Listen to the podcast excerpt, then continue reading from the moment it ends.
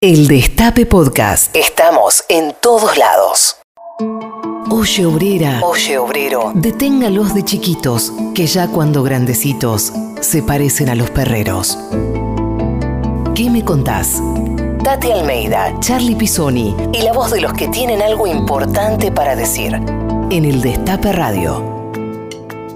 Hola, ¿qué tal? Bueno, otro viernes, 17 horas, como todos los viernes a las 17 horas, que tenemos nuestro programa ¿Qué me contás? ¿Verdad, Charlie? ¿Qué tal, Tati? ¿Cómo estás? En este viernes nuevamente de felicidad porque se va acabando la tristeza que gobierna la Argentina de a poquito, cada vez falta menos para el 10 de diciembre. Así y, es. Y en esta gran radio que es el, el Destape Radio, aprovechando para saludar a los integrantes y las integrantes del Destape Web que cumplen cinco años. ¿Qué tal? Mirá vos. Cinco añitos está cumpliendo el Destape Web, uno de Pero los sitios más visitados de la Argentina. Pero felices, felices cinco años, qué Así maravilla. es, así es. Bueno, te cuento que hoy nos acompaña en la producción nuestro queridísimo Lalo Recanatini, que no te voy a decir que lo digas vos, porque te equivocas siempre el apellido. Y Anabela eh, González en la producción, está también Agustina Santoro, está nuestra fotógrafa oficial, Caro, que sacó Muy una foto bien, buenísima Caro. con Pablo Charri el otro día, Eso. y eh, Juan Tomala en la operación técnica. Por supuesto, ¿no? Y realmente lo que decís, ¿no? Es como que después del 27, Argentina ha empezado a reír otra vez. Es tal la alegría, como diría la chona, la alegría al rostro. Realmente es algo estupendo. Por fin le dijimos chau a Macri y compañía. Bueno, volviendo a nuestro programa, hoy nos visita esta persona estupenda, actriz, además de todo un poco. La actriz Victoria Oneto, pero que ahora es la secretaria de Cultura del municipio de Avellaneda. Así que Victoria realmente nos va a ser, qué sé yo, va a ser muy grato conversar con ella. ¿eh? Así es, y síganos en nuestras redes porque vamos a ir publicando fotos y videos en Instagram, Twitter y Facebook, como que me contás, nos buscan y le vamos a dedicar un, un tema eh, a nuestro eh, querido productor Lalo Recanatini, que es hincha de gimnasia y perdió contra eh, estudiantes. Se llama A mover el culo, el tema que vamos a escuchar.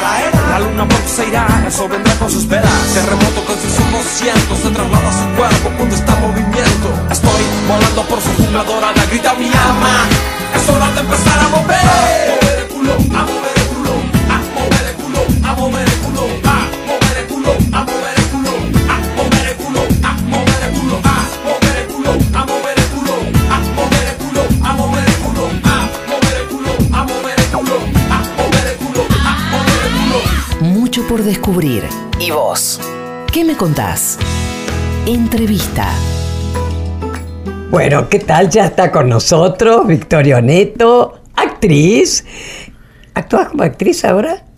Este año, con, con el año de la elección, justamente decidí no, no hacerlo, bueno, Sí. porque estoy en funciones como secretaria de Cultura y Promoción de las Artes Claro, de también con- Avellaneda. Con Eh, el cargo que tenés, secretario de Cultura de la Municipalidad de Avellaneda, que ganó por cuántos, chicos? Jorge Ferraresi reeligió por 62%. Fue qué contundente la victoria de Jorge en Avellaneda. No, así que la verdad que un, un honor y un orgullo ser parte de su gestión. Un golazo. Bueno, sabrás que nuestro programa se llama ¿Qué me contás? Así que vas a tener varias cosas que contarnos. Por ejemplo, en fin, sabemos que tu papá Manolo Belloni fue asesinado, ¿no es cierto?, por la policía y que meses antes que vos nacieras, Dios mío, ¿cómo fue crecer sin, sin esa figura paterna, ¿no es cierto? Contanos un poco. Bueno, eh, arrancamos con todo. Con todo. Arriba. Primero decirte que me encanta estar compartiendo este momento con ustedes y, y bueno, creo que si arrancás por esa pregunta tiene que ver justamente con... eh, con la idea que yo, yo siempre hablo hacia futuro. Me parece que nos merecemos este nuevo país, esta Argentina de pie y volver a hablar de nuestra historia, hablar de nuestra identidad, de nuestro pasado, tiene que ver justamente con reconstruir esos pasados y, eh, y esas historias en las cuales eh, yo siento que soy protagonista de nuestra historia nacional militante para volver a proyectarnos en un futuro en donde la memoria, la verdad y la justicia vuelvan a ser tema de Estado. Totalmente. Entonces, eh, tomo esa pregunta en función también del compromiso ideológico y político que yo tengo y porque yo soy parte de la historia nacional, llevo en mi sangre parte de nuestra historia nacional militante. Y bueno, sí, yo soy esa persona. Soy Victoria, que nací eh, luego del asesinato de mi padre, Ma- Manolo Belloni, que lo asesinaron en Rincón de Milver, junto a Diego Frondizi, que es el sobrino del nono. ¿Cómo Eh, no? era el sobrino del nono. Y bueno, eh, obviamente eso marcó toda mi vida, toda mi historia.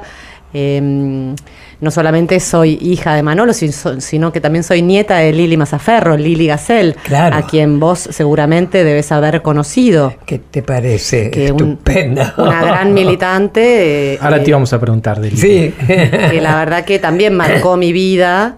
Eh, Lili, luego del asesinato de su hijo, que creo que es eh, lo peor que puede llegar a vivir una, una persona, una mujer y, y un hombre, ¿no?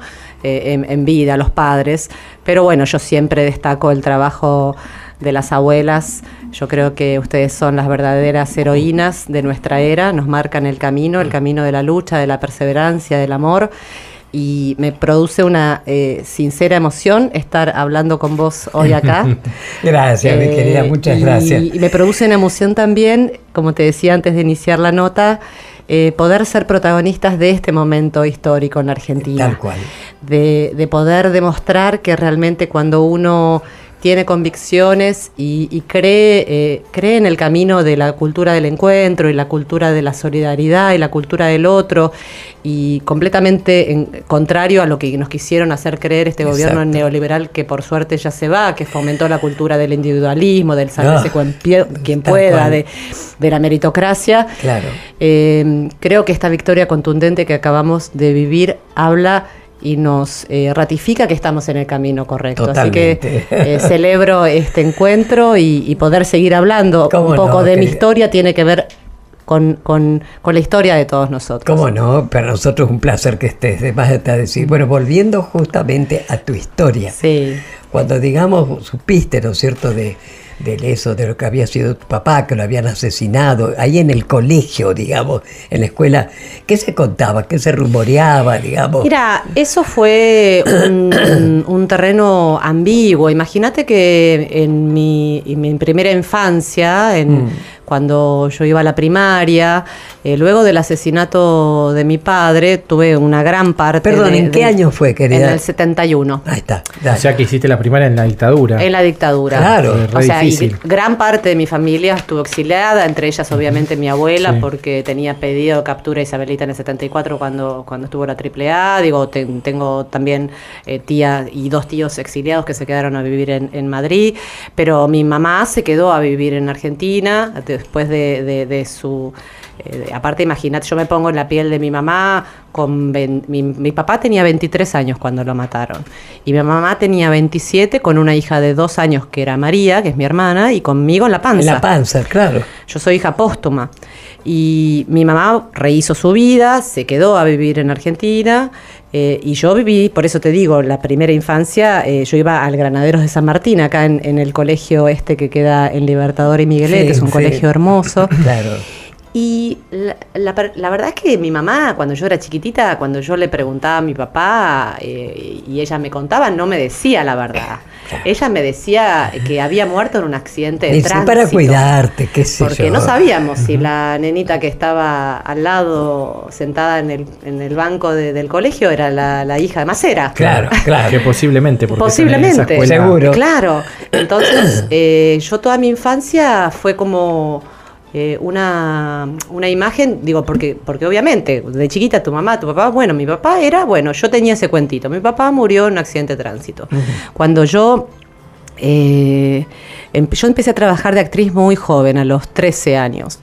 Y mm, fui una niña actriz. Y con el retorno de la democracia en el 83, eh, yo ahí eh, sentí, ahí ya en esa adolescencia, yo ya sabía la verdadera historia, pero todavía no la contaba. Claro.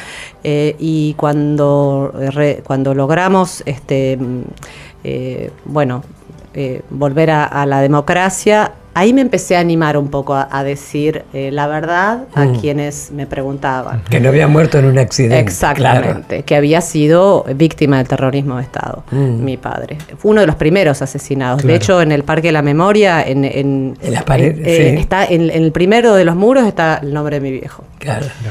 Que yo siempre digo mi viejo y, y es rarísimo, porque tenía 23 años. bueno, cariñosamente, si todos le Este, decimos sí. nuestros viejos. Y bueno, y cuando. Y, y realmente eh, nosotros logramos que mi abuela pudiera volver en el 86, eh, que nos ayudó Luis Dualde Ah. de Derechos Humanos, porque ella eh, no, no podía pisar Argentina. Y cuando logramos que, que mi abuela pudiera volver a la Argentina, ella se instaló. eh, mi abuela fue una, una revolucionaria, fue una. De ley. Una, una, una transgresora, no Tu abuela solamente. era, eh, era modelo, era actriz, y cuando desaparece, tu, cuando asesinan a tu papá, ella se, se, se transforma, digamos, como han hecho las madres y las abuelas, de alguna manera, en una militante política, Sí. y después termina siendo un cuadro importantísimo de montoneros, eh, a cargo de la rama femenina, y se tiene que exiliar, la persiguen, obviamente. Sí. eh, se tiene que exiliar, es decir, se transformó. De alguna manera es una precursora de las madres y las abuelas de, de otro lugar, ¿no? Pero Sí, eh, la verdad que mi abuela a mí me marcó muchísimo mi vida y yo en mi hija Eva veo mucho de mi, de mi abuela Lili. Eh, y yo tuve la, la posibilidad de reencontrarme con ella cuando ella pudo volver a la Argentina. Eh, yo ya trabajaba como actriz y como bien vos decías, ella en su juventud había sido actriz, era una mujer muy hermosa, muy hermosa. Eh, trabajó en la Casa del Ángel. Habrá salido a ella vos. Mi amor, la quiero, Tati. Eh, y y imagínate mi abuela se casó con el Belón y tuvo dos hijos que fueron Manolo y Liliana. En esa época, mi abuela se separó, eh, o lo que significaba, porque bueno, ahora hablamos de feminismo, pero en esa época separarse y se, casó con eh, Marcelo Laferrer, el hijo de Gregorio Laferrer. Marcelo Laferrer era periodista, eh, periodista de Radio del Mundo, después luego cuando yo tuve la oportunidad de reencontrarme con ella y con él, eh, me contaba historias, anécdotas que entrevistaba a Hitchcock, o sea, imagínate, Claro. era una cosa de locos. Y con él tuvo otros dos hijos, que son Marcelito y Mache, que son mis tíos. Pero cuando mi abuela se exilió, eh, tanto Liliana Beloni como los otros dos hijos de, de Lili que- y Marcelo quedaron en Argentina. Ella se fue sola, sola. Imagínate en esa época los hijos, porque yo tengo una muy buena relación con mis tíos, de hecho viajo mucho a Madrid. Eh, eh, o sea, imagínate, Robertito tenía nueve y Mache tenía once. Y Liliana un poco más, 15, cuando, sucede, cuando mi abuela se tuvo que exiliar. Y eh, era lo que me decía Robertito, yo iba al colegio y era eh, señalado como el hijo de Claro. una asesina casi más o menos. No tenían noticia de ellas por ocho meses, era desesperante. O sea, era, me dijeron que estaba en París, pero que la vieron en no sé dónde. Fue una etapa que yo también ahora estoy también con, eh, por eso te digo que es, eh, me parece fundamental reconstruir la historia de uno y la identidad, ¿no? ¿Cómo no? Eh, y sobre todo que yo tengo una hija chiquita que tiene 13 años y, y- y- y- y recomponer ese vínculo con los tíos para, para, para seguir transmitiendo esta historia de generación en generación, saber quién es uno. Tu hija se llama Eva, ¿no? Mi hija se llama Eva. ¿Por qué? eh, una pregunta puede ser muy obvia, pero ¿por qué ese nombre? Y porque somos militantes de toda la vida y no sé si toda la vida, somos, digo, eh, digo, tenemos una historia, digo, yo, por eso te digo, militantes, yo creo que como nos pasó a muchos, yo me empecé a interesar eh, en la política luego de la muestra de Néstor el, el 10 de, el 27 de octubre del 2010. Pero bueno, bueno, nada, era, era Eva, era cantado. si, era, si era varón se iba a llamar Manuel, como mi padre. Eh, pero bueno, cuando volvió, cuando logramos que, que mi abuela retornara a Argentina, yo me, me- me apegué mucho a ella. Ah, sí. Y, y ella se instaló en ese momento en la, Ferre- en la Ferrer, eh, con, con- con, eh, justamente en, en Cañuelas, perdón, con, con Marcelo Laferrer.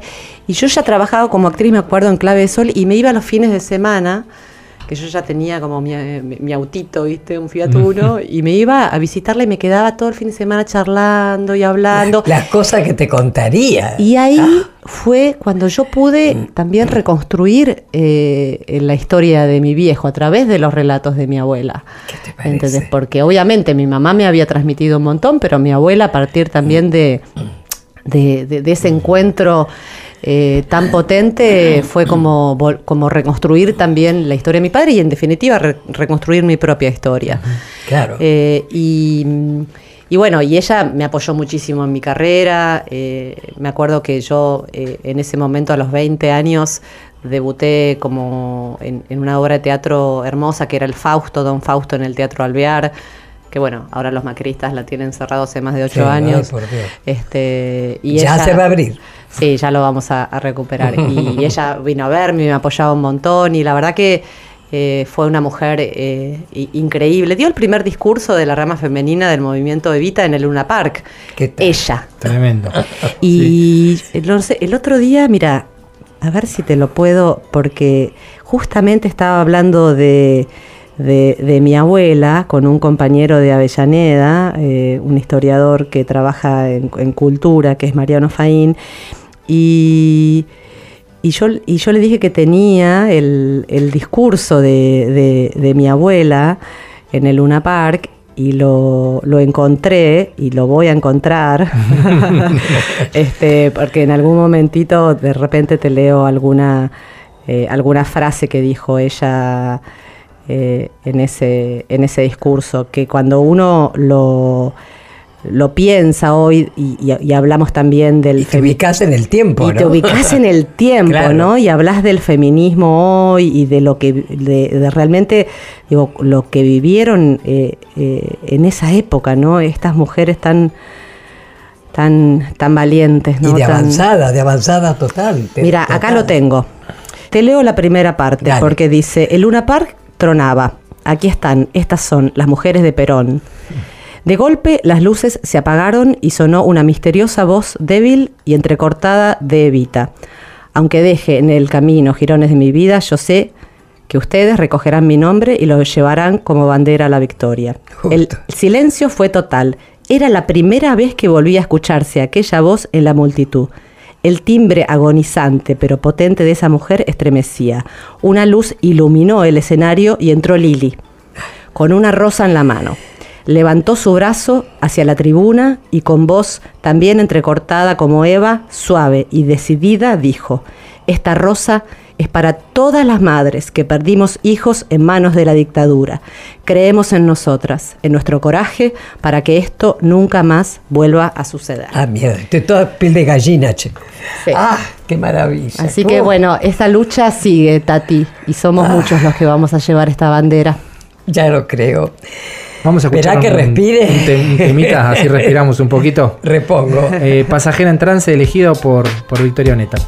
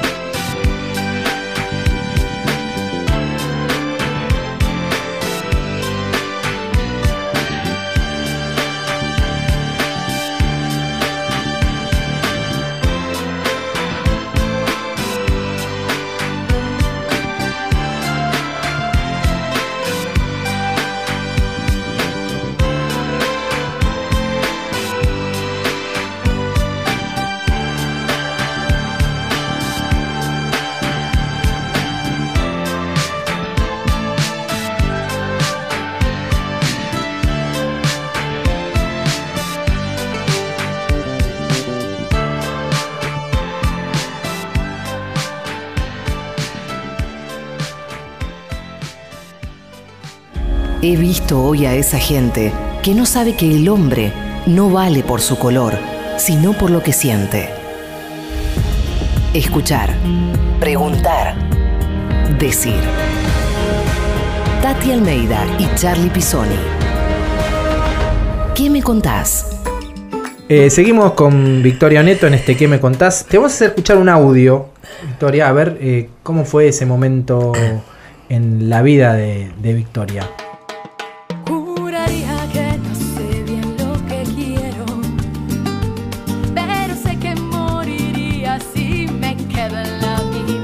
Fue uno de los éxitos más grandes de la televisión argentina. Y sigue siendo un éxito inter- internacional. Yo sigo eh, teniendo mensajes de, de fans de Rusia que se Mirá, pasa la novela. Están pasando. Sí, sí, sí. Aparte, imagínate, fue la época en donde yo digo, yo viví en cierto punto de mis 20 a los 30 una época de, de oro de la televisión, de la producción y de la, de la industria cultural eh, en Argentina, sobre todo de la televisión, en la época donde los artistas éramos exclusivos de los canales, Claro. donde había eh, la novela de la una, de las tres, de las Sí, cinco, de uh. las siete y, y cinco unitarios eh, todas las noches este, en cada canal. Entonces yo tuve como mi momento más fructífero y más este, fértil, digamos, de, de laburo, también coincidiendo con, con- con la potencia de, de la edad, ¿no? Eh, Yo Claro. arranqué a los 13 y hasta los 34 que fui mamá. No paré un minuto de laburar, haciendo tira, teatro y cine al mismo, al mismo tiempo. Este, ¿Y te escriben de Rusia por esa tira? Sí, sí, me escriben de. Rusia en las redes sociales. Y era ¿Y qué una, otros países? ¿Hay una otros países novela, donde sí, en Hungría, digo, en Italia, Sí, todo qué el mundo. Pero una novela que hacía 40 puntos de rating, separaba el país. no, eh, digo, la verdad que con Natalia tuve una relación fantástica y, y éramos muy jovencitas. eh, y, pero bueno, lo, lo llevamos, la verdad que bueno, sí, yo creo que eso marcó también mi carrera como otros trabajos, pero eso fue como un punto álgido. Muy bien. Hoy vos sabés, querida, que cuando te buscamos en Wikipedia, ¿no es cierto? Sí. Dice lo siguiente: Victoria Beloni Oneto es una actriz conductora, militante, peronista argentina. Vamos. ¿Vos qué pensás de todas esas opiniones que dicen de ti? Conductora no soy porque soy actriz en realidad, este, pero, sí- pero sí todo lo otro y podría agregar un montón de cosas más, madre, esposa, amiga, hija, como somos todas las mujeres que hacemos de todo, ¿no? En esta era.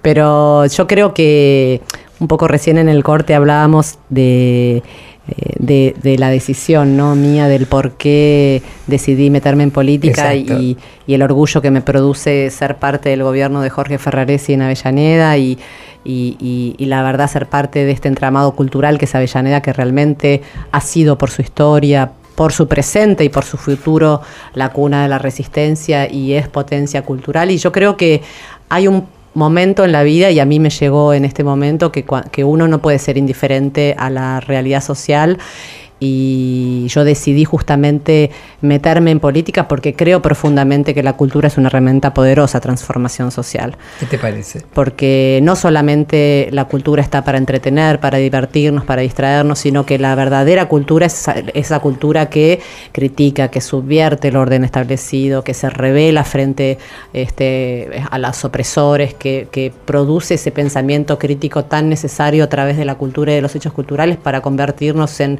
personas libres y, y por ende en Claro, sociedades es libres. información y formación. Totalmente. Y, a- y cosas. aparte porque los artistas, aquellos artistas que, habéis, viste que hay un debate, bueno, ar- artistas militantes, no militantes. Yo realmente creo que el artista tiene que tener una posición política, porque es eso, el artista es el que justamente le da luz y le da voz a los que no tienen voz. Totalmente.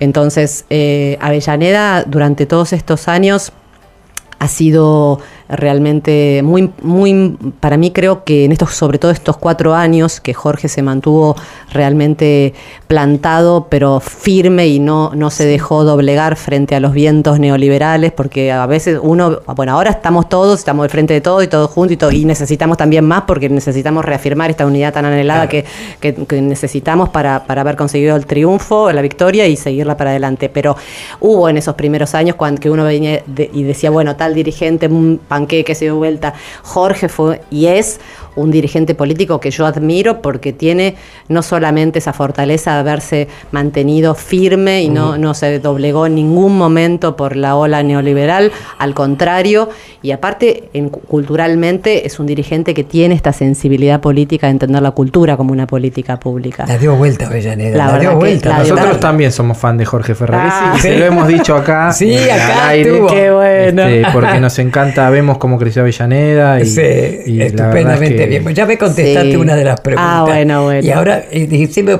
por ejemplo, ¿cuáles son los logros que vos considerás los más importantes que has llevado adelante en tu gestión, digamos? Bueno, yo, yo creo, mira, eh, por eso te decía, cuando yo, eh, cuando ganó el neoliberalismo, que fue el 2015, yo, después del nacimiento de mi hija Eva, eh, durante, ahora tiene 13 años, pero durante estos, estos años yo realicé muchas producciones cooperativas y, em- empezando a entender justamente el teatro, no solamente para emocionarnos y distraernos, sino como una herramienta para abordar distintas problemáticas.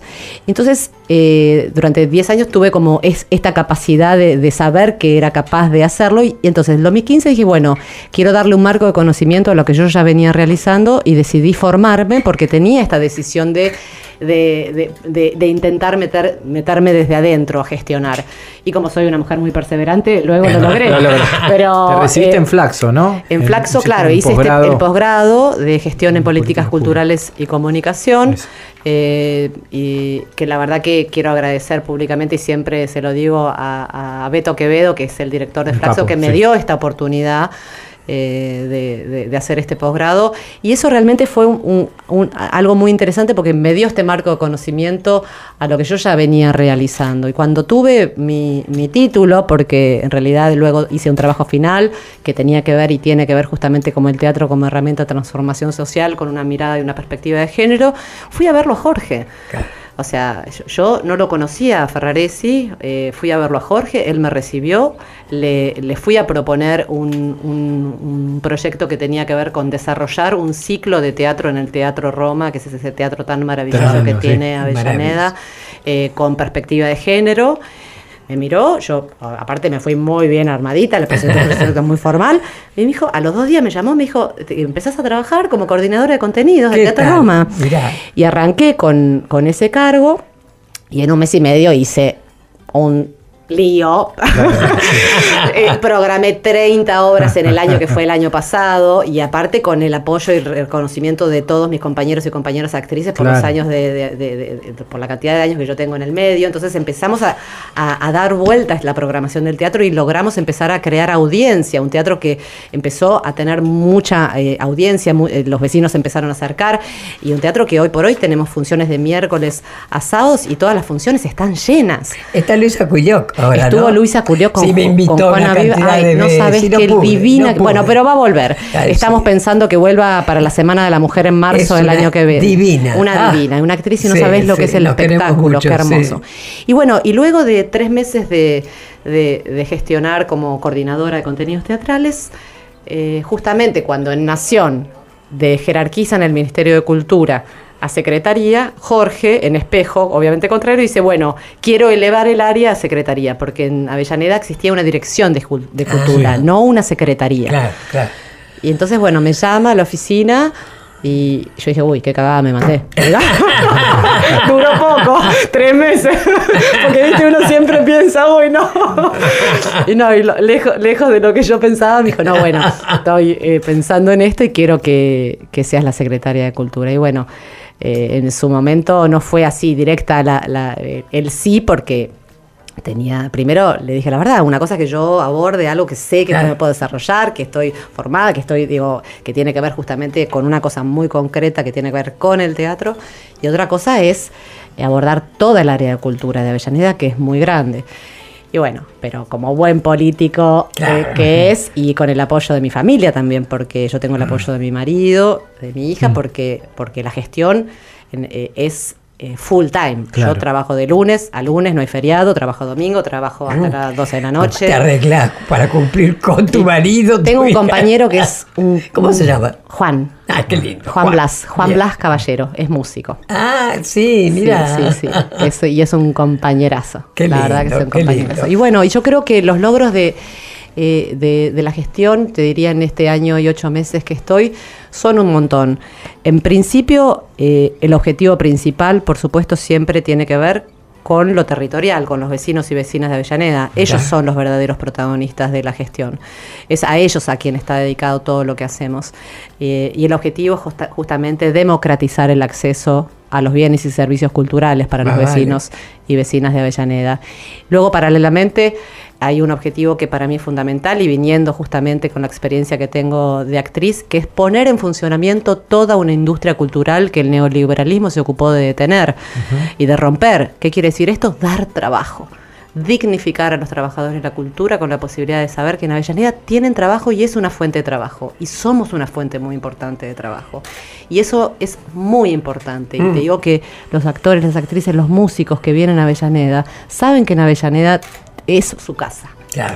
Eh, y luego yo planteé ejes eh, de, de gestión que, que atraviesan las cuatro direcciones, porque de la Secretaría de Cultura dependen cuatro direcciones. Una dirección es la de arte espectáculos, que está el Teatro Roma, que es como yo siempre digo la estrella porque es lo más visible, Claro. con toda la programación de teatro, mantenemos una sinfónica municipal, una orquesta municipal de tango, todos los espectáculos que se hacen en vía pública. Hay otra dirección que es la dirección de enseñanza artística. Imagínate lo que es Tati, esa dirección de grande y compleja que son los ocho institutos de enseñanza artística más las dos escuelas municipales que Jorge mantiene. Son más de 450 docentes con 7.000 alumnos que van a estudiar gratis a esos institutos, Ah, que tienen un, Chapó. pre- un Oh. prestigio La escuela de música de Avellaneda Claro, tiene bueno, un prestigio. la escu- la- el Instituto de Música, de, de Fotografía, Ah, de. Cine, de, de Teatro, de Qué Cerámica y de Educación por el Arte, el IMEPA, la Escuela de Danza, Tremendo. la Escuela de Circo con tres Cs. Y en esos institutos, Vidal lo que hizo Mm. fue sacarle el 100% de las subvenciones. ¿Qué hizo Jorge? Se la recontrabancó y mantuvo en estos años a todos los institutos con recursos propios. O sea, imagínate la decisión política que tiene que tener un dirigente para Tremendo. mantener esa estructura tan grande. Qué bárbaro. Qué Otra dirección es la dirección de ciudadanía cultural, que es una dirección donde trabajamos en territorio, que es una dirección que a mí me encanta. ¿Qué quiero decir con esto? Que en toda Avellaneda tenemos 15 casas de la cultura, que nosotros los llamamos puntos culturales, en donde se desarrollan más de 200 talleres descentralizados. Eso no solamente da trabajo a más de 200 personas, que son los talleristas Claro. que dan los talleres, sino que, eh, que- que son eh, para mí el punto nodal en donde se promueve la cultura del encuentro y la solidaridad. Por ejemplo, en un punto cultural, en el barrio, hay 10 mujeres que quieren cantar tango, nosotros le ponemos un tallerista de tango.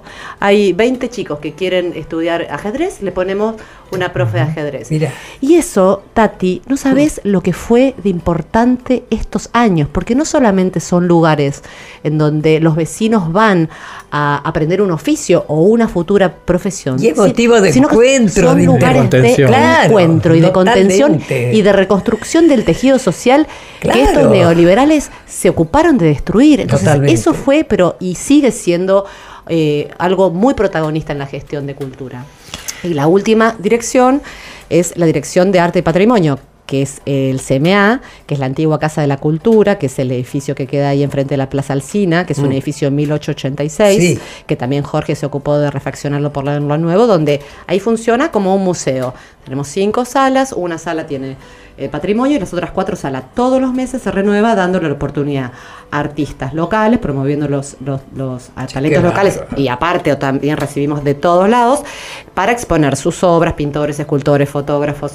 Así que eh, imagínate que es muy grande el, el área de cultura. Más vale. Entonces, en esas cuatro direcciones, eh, el objetivo también, y creo que fue un logro importante, fueron plantear ejes que sean transversales, temas. Claro. Eh, el primero fue Memoria, Verdad y Justicia. Y lo trabajamos en todos, Qué porque, lindo. porque, porque uno tiene que plantear esos ejes. Entonces, ponerle en los institutos decir, bueno, trabajamos sobre este tema. Ah, eh, eh, después, obviamente, eh, el otro eh, eje transversal tiene que ver con la patria libre, justa y soberana. Un eje transversal tiene que ver con la perspectiva de género, no solamente en la elección de contenido, sino en todo lo que hacemos en Avellaneda. Y este año, como fue el em, conmemoramos los 100 años del natalicio de Eva, también Eva fue un eje transversal y, por ejemplo, todos los trabajos de las muestras de los puntos culturales tienen que ver con Sobre Evita. Entonces, a- eh, le hicimos una muestra a mitad de año, ahora hacemos otra a, a mitad Sí, pero a- es a muy fin de año. tendenciosa la Secretaría Claro. de Cultura. Ah, bueno, sí. ¿Qué te parece? Bueno, pero así que. a- Impresionante a la gestión de Victoria, ¿eh? Eh, Impresionante. Ah. Impresionante. ¿Qué te parece? Vamos a escuchar otro tema que elegiste que es Los dinosaurios de Charlie García. Sí, Te- sí. Dijiste todo de Charlie, ¿te gusta Sí, sí, Charlie? me encanta, Bueno, Charlie. vamos a escuchar a, quién Charlie. no? ¿A quién no? vamos a escuchar a Charlie.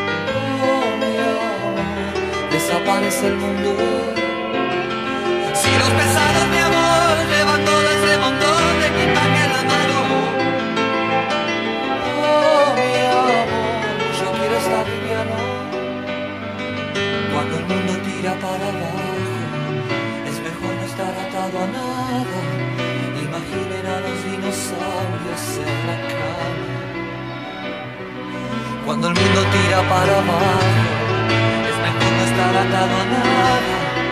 Imaginen a los dinosaurios en la cama.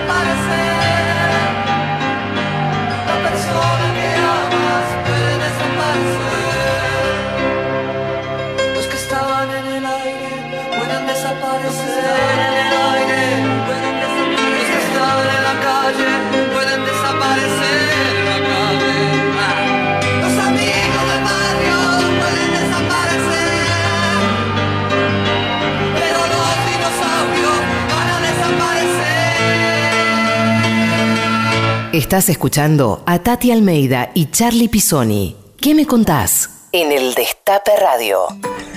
Bueno, realmente eh, la pregunta es obvia con todo lo que has dicho, ¿no es cierto? Si te gusta el conurbano y Avellaneda te atrapó, querida, ¿no? Ah, Totalmente. Avellaneda a full, la verdad que eh, es, es increíble también el cariño ¿no? y el apoyo que, que día a día me demuestran los vecinos y vecinas. Y aparte, si hay algo que a mí me gusta, es, es estar. Es- es- Claro. Estar, estar Sí. en, los barrios, estar con la gente, estar con los vecinos, charlar. Sí. Este, Decime, ¿cómo, cómo era? Porque no, no. eh, vos, vos no sos de Avellaneda. No, no, no, yo Por no eso, soy de entonces llegaste ahí y Sí. te atrapó, querida. ¿eh? Sí, no, bueno, no solo me, me atrapó, sino que me conquistó. Y, Por eso. Y, y como lo hablábamos también recién en, en el corte, creo que también este momento de mi vida que yo estoy viviendo tiene que ver con, con una decisión de comprometerse, ¿no? Claro, con, por con la la realidad y, y- y entender que somos parte de un proyecto colectivo Pero y no sí. de individualidades y que yo tengo un compromiso ideológico y político muy importante y la verdad que Jorge Ferraresi es un intendente eh, al cual yo admiro, ¿no? Porque tiene eh, siempre ha tenido como una posición muy muy firme con sus valores, con su respeto, con el apoyo también a las abuelas, a las madres. Sí, pero Eh, totalmente. y la verdad que aprendo día a día y, y bueno, él es mi conductor, ¿no? Claro. Ahora imagínate con esa forma tuya de pensar, de sentir, de accionar, con los hechos que realmente demostrás, ¿no es cierto? Me imagino lo que te habrá causado con este gobierno que le queda poco, Ay, ¿no es sí, cierto? sí. El negacionismo permanente, negando Tremendo. hasta la cantidad, Tremendo. incluso de, de los desaparecidos, ¿no? lo que te habrá, te habrá producido eso, ¿no? Sí, me parece que eh, hay que estar muy atento a, como decía Cristina, ¿no? Digo, más allá de las personas, digo, nunca más un gobierno neoliberal, porque lo que Ay, quisieron sí. imponer en estos, en estos cuatro años tiene que ver justamente con, con, con crear no solamente ese nefasto negacionismo, sino una amnesia colectiva, ¿no? Totalmente. negando nuestra propia historia, nuestra propia identidad, nuestras tradiciones, nuestros símbolos. Imagínate que en todo lo que ellos hicieron y hacen tiene que ver justamente con este negacionismo y esta amnesia que quisieron imponer, ¿no? De, de- hasta en los billetes sacar a los, Todo, a, los, ah. ¿viste? A, a los patriotas para poner animalitos, no festejar este, ninguna fecha patria. Nada. Realmente eh, es muy claro. Poner cuando un uno- banner en el Día de los Enamorados en la Ay, Casa sí. de Rosada. Y Julieta, sí, sí, sí, sí. Bueno, pero y, y sobre todo también eh, cuando, cuando hablamos de la cultura, que también es algo que me apasiona y que tiene que ver también con lo que estamos hablando, el vaciamiento de la cultura tiene que ver con este negacionismo también. Totalmente. Porque eh, cuando vos vacías la cultura y promoves el silencio, el típico eslogan, el silencio es de salud que tenía en la dictadura, justamente la cultura lo que hace, no, es gritar, es gritar a voces y darle voz a los oprimidos justamente porque ellos son los opresores, los opresores de siempre. Y aparte, no hay que dejar de decir las cosas como son, porque los que hoy nos están gobernando hasta el 10 de diciembre, por suerte, ya se van, son los cómplices civiles económicos de, De la siempre, dictadura, de claro. siempre, sus familias. Entonces, esto hay que decirlo con todas las letras y hay que estar muy atentos para que esto nunca más se vuelva a repetir y en Argentina, por Dios, neoliberalismo nunca más. ¿Cómo, Totalmente. cómo pensás que será recordado el gobierno de Mauricio Macri y de María Eugenia Vidal? Como el peor gobierno de toda la historia argentina, el peor gobierno democrático de toda la Argentina, porque No, fue elegido. perdóname, ¿no? yo no digo democrático, ¿eh? Bueno, pero Elegido por el pueblo, Elegido porque por el una pueblo. cosa es un gobierno, Sí. viste, elegido y otra cosa democrático. Y este Sí, es sí, democrático, sí, sí, sí, nada. pero fue con un, un gobierno, sí, Sí, un gobierno elegido. por el pueblo. Pero bueno, mal por, que nos por pese. suerte, Tati, ese pueblo se despertó. Bueno, sí, por se eso. despertó. No del despertó- todo, pero sí. No, porque hay una franja siempre Sí, que es. Mm. antiperonista, que es reaccionaria, pero hubo una gran franja que La estuvo resistencia, engañada. claro. Que estuvo engañada, que es esa clase media aspiracional, ¿no? Tal que, cual. que realmente en esta, en esta elección eh, eh, se despertó y le dijimos basta, basta Sí. Mm. de, de- de mentiras, basta de cinismo, basta de, perse- de, de- represión, De perversidad, basta de, hambre, de endeudamiento, de tarifazo, de Mm. Basta, negacionismo. basta de violar los derechos Basta humanos, de porque todo los eso derechos son derechos humanos, sí, todo, sí, sí, todo, todo, que violado, todo. ¿no? Victoria, vamos a escuchar otro audio. A ver, Dale. cómo- ¿qué te parece esta, este momento de la Argentina? Basta de matarnos,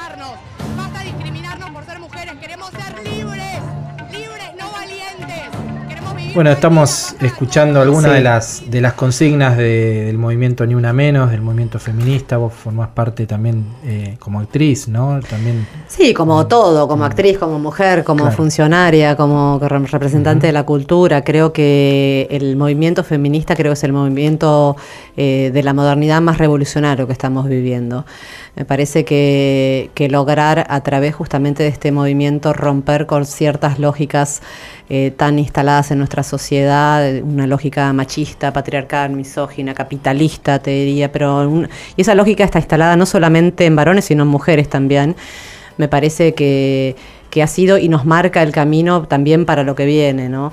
Eh, me parece que esta, esta lucha que emprendemos las mujeres por, por no solamente la igualdad de derechos, sino por el gritar el ni una menos y por el, eh, tratar de convertirnos en un- una sociedad más justa, más igualitaria y lograr, viste, revertir eh, eh, esta tragedia que estamos viviendo que tiene que ver con los femicidios, ¿no? De esta Mm. violencia machista que en la punta de ese iceberg llega hasta el femicidio, pero Claro. una violencia que está implícita en realidad en la cotidianidad de todo lo que hacemos, porque la violencia arranca desde la violencia verbal, la violencia económica, la violencia obstétrica, la violencia de los trabajos, la violencia eh, mediática, la violencia institucional, la represión que, que ejerció este gobierno neoliberal es violencia eh, institucional, pero al palo.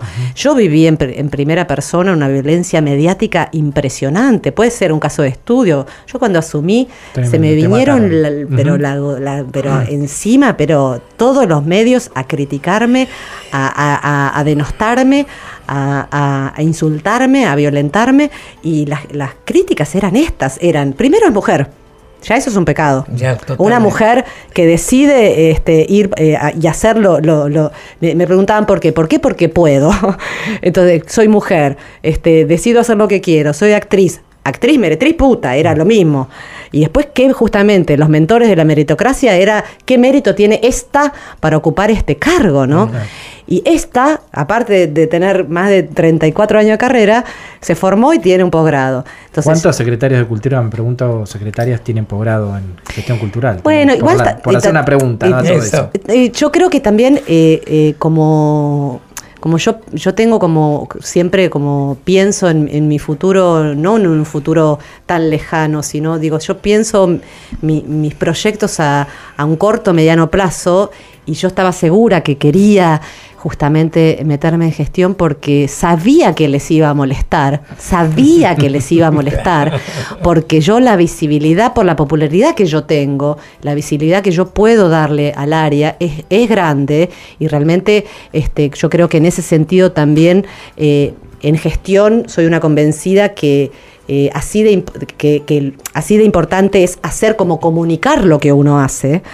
Eh, todo lo que logramos en el área de comunicación desde cultura es muy grande. Entonces les molestó. Les molestó que, que, que, que- que- que hici- que mi figura también hiciera Claro. como brillar también al área. Por eso me dieron con un caño. Entonces, Totalmente. pero bueno, Tati, vos lo sabés mejor que No. yo. Cuando, cuando, lo- cuando, Las locas, las locas, Claro, cuando, ejemplo. cuando te critican, y si son esos los que te critican, Claro, más que una crítica, correcto. yo lo tomé como un halago. Totalmente, totalmente. Escúchame, querida, bueno, justamente con ese bagaje que tenés de, de fuerza, de acción y de, de hechos, ¿no es cierto? ¿Qué pensás vos? ¿Cuáles son las acciones, digamos, principales, ¿no es cierto?, que debe tomar ahora el nuevo gobierno, tanto Axel como, como Alberto, ¿no? En materia cultural, ¿no? En materia cultural. Bueno, en ¿Qué materia te- cultural yo creo que tiene que haber como, en, en principio, esto que te digo, pensar siempre en el territorio, ¿no? En esta pluriculturalidad que cuando, cuando yo pienso en esta pluriculturalidad hablo de, de, de no pensar que hay culturas mejores que otras o a culturas que hay eh, hegemónicas que otras, no pensar que la cultura uno tiene que ir a, a los barrios a, a imponer una cultura. Los barrios ya son cultura, ya tienen su propia cultura, su propia Aprender identidad. e intercambiar. A- Exactamente, y en ese intercambio, en esa mezcla, como diría Canclini, que tiene un, un libro muy interesante que es Culturas Híbridas, es donde se produce ese mestizaje tan interesante Claro. para que en esa fricción se produzca una cultura nueva. Entonces, en principio, eh, tra- trabajar obviamente transversalmente, me imagino que el desafío tanto de nación como de provincia es muy grande, este, y por otro lado, así como siempre lo, lo- lo principal tiene que ver con lo territorial, es fundamental poner, volver a poner en valor toda esta industria cultural que está detenida. Obviamente en un organigrama de, de cultura en nación, imagínate que es enorme, está- tenemos más de 200 museos, ¿Qué tiene que recomponer la orquesta sinfónica y sobre todo este, poner, poner nuevamente eh, arriba ¿no? la cultura. La cultura yo creo que eh, en definitiva es el corazón de, de- de un pueblo. ¿no? Totalmente.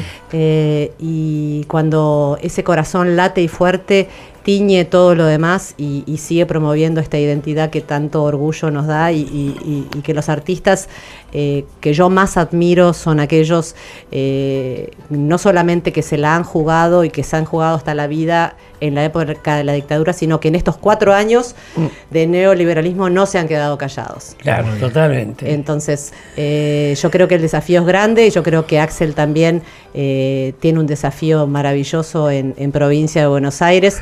Son 135 municipios que componen la provincia de Buenos Aires. Yo creo que si se hiciera lo que hacemos en Avellaneda como modelo de gestión cultural en los 135 municipios, pero escúchame, espectacular. Bueno, mi amor, estamos llegando al final de nuestro programa. ¿Qué me contás? Y justamente queremos preguntarte, ¿no es cierto? A ver, alguna anécdota, algo tuyo que nunca hayas comentado o que quieras volver a comentar, sea algo triste, alegre, insólito, no importa, contanos algo. ¿Qué me contás? Bueno, ¿qué te puedo contar? Eh, que mm, primero que tengo un orgullo muy grande de estar compartiendo esta tarde con ¿Lo vos. con pasado vos, bien? Charlie. Hermoso, la pasé hermoso, hermoso. Y creo que lo que te puedo contar es que mm, te voy a contar algo de mi hija, Eva, que cumplió 13 años a- hace poquito y, y está en plena rebeldía, ¿viste? Eh, y, y creo que, que- que los hijos también nos enseñan mucho a, a convertirnos en esas personas que nosotros decimos que queremos ser. Y te voy a contar una anécdota muy, muy divertida, que, te- eh, que es que hace una semana ella se quería hacer un segundo arito. Ajá. Y su mamá no la dejaba. Imagínate, con todo lo tranquesora que soy. Pero un arito sí la dejaste. No, el arito ya lo tenía, Ah. pero se quería hacer el Ah, segundo. el- el- Ah. Entonces, eh, y bueno, y vino un día con el segundo arito hecho. Oh, Se lo habían hecho en el colegio con la maquinita, casi mala reviento. Ah. Pero bueno, y la enana, a todo, a todo eh, lo que yo le dije, me dijo, pero mamá. Vos, que hablas de los derechos de las mujeres, Te que mató. hablas, hablas de, la, de- de la transgresión y hablas de todo. Escúchame, no podés ser tan retrógrada por un arito. Así que yo le dije, la verdad, Eva, tenés razón, te felicito. Así que yo creo que tenemos que aprender de las generaciones que vienen, no solamente de nuestros hijos, sino de los más jóvenes, de las generaciones de 20 y de 30, porque son esas generaciones las que realmente nos dan la potencia para hacer las transformaciones sociales. Es esa la generación que, que- fue aniquilada en la época de la dictadura acá, es esa la generación que está saliendo ahora en las calles en Chile. Entonces, de esas generaciones nosotros tenemos que seguir aprendiendo, tomar esa fuerza para seguir adelante con todo lo que nosotros sabemos que es lo correcto, eh, que tiene que ver con eh, trabajar y luchar para vivir en un país justo, libre, soberano y con, eh, con todos los derechos de, de la memoria y la verdad y justicia no, puestos en no. valor y seguirlo poniendo en lo más alto de las políticas públicas siempre. cómo Tati. no, por supuesto. Gracias, Victoria. Muchísimas Muchas gracias. gracias. Nos vamos querida. con Funky de Charlie García. Ahí está.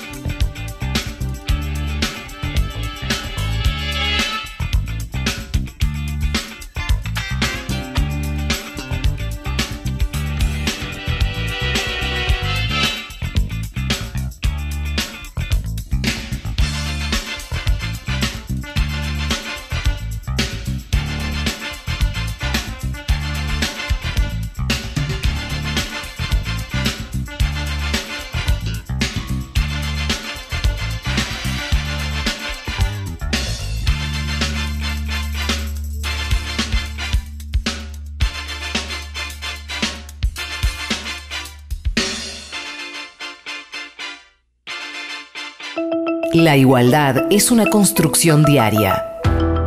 Panorama de Derechos Humanos en ¿Qué me contás?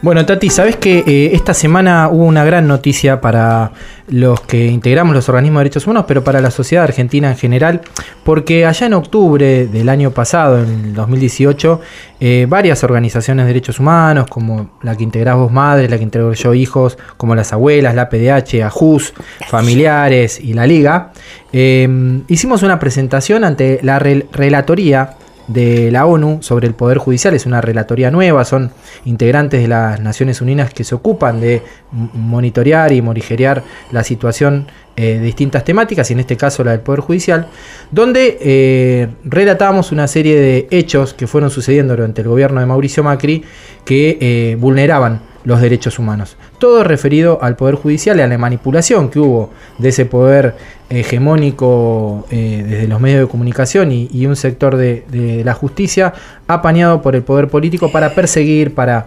para, bueno, para también encarcelar opositores, pero también para manipular. Bueno, Judicial. justamente, eh, Charlie, eh, no fue precisamente que eh, hemos intervenido para felicitar a Macri y compañía, es para denunciar, para variar, seguir denunciando todas las anomalías que ha cometido en estos cuatro años, ¿no? Así es. Y bueno, lo que sucedió fue que en marzo una delegación de organismos de derechos humanos, encabezado por José Schulman de la Liga, viajó a Perú, se juntó con el relator especial Diego García Sayán, eh, un relator, un jurista peruano, eh, y eh, hace poquito, hace unos días, el viernes pasado, eh, obtuvimos este informe del relator donde es durísimo con el rol que ha tenido eh, el, gobierno de Mauricio Macri eh, y el accionar que ha tenido sobre el Poder Judicial, eh, argumentando, entre otras cosas, eh, que hay una serie de hechos concretos en el ámbito del Poder Judicial que ilustran diferentes formas a través de las cuales se ha visto vulnerada la estabilidad de los funcionarios judiciales, el equilibrio de representación de- en las instituciones y órganos del sistema judicial, amenazas explícitas, acciones mediáticas de desprestigio, utilización del sistema de control judicial para discipli- disciplinar sentencias, etcétera, etcétera, etcétera. Para ejemplificar algunos casos, los dos supremos nombrados por decreto. eh, la persecución hacia Gil Carbó, Mm. la cooptación política del Consejo de Magistratura, em, eh, lo que ha sucedido con el juez Arias, que ha sido eh, em, removido del cargo en La Plata, lo que ha sucedido con el juez Maí, que es un juez que ha sido designado en casación cuando no era un juez de esa repartición, ataque a abogados y jueces la- laboralistas por parte del presidente. Puedo seguir toda la tarde, Mirá, porque el informe tiene 60 páginas. Es verdad, Carlito. Fíjate vos que es como que tomaron a Comodoro Pi como el búnker macrista. Realmente es impresionante. Qué importante es esto, che. Qué importante, realmente. Qué alentador, ¿no? Porque hicieron un partido con la justicia, un partido macrista.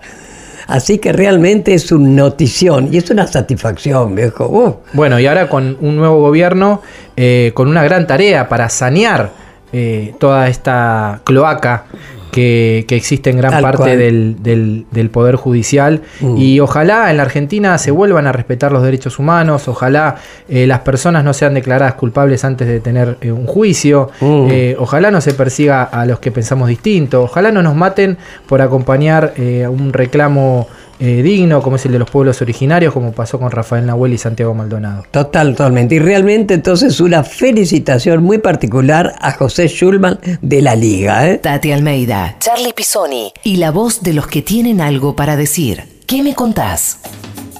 Bueno, Tati, estuvimos en el cumpleaños de abuelas esta semana, ¿no? Ay, sí, realmente, qué maravilla. Justamente eh, cumplieron 42 años el jueves 5, fue el miércoles, ¿no? El, mi- el- ay, ya me confundí, el martes.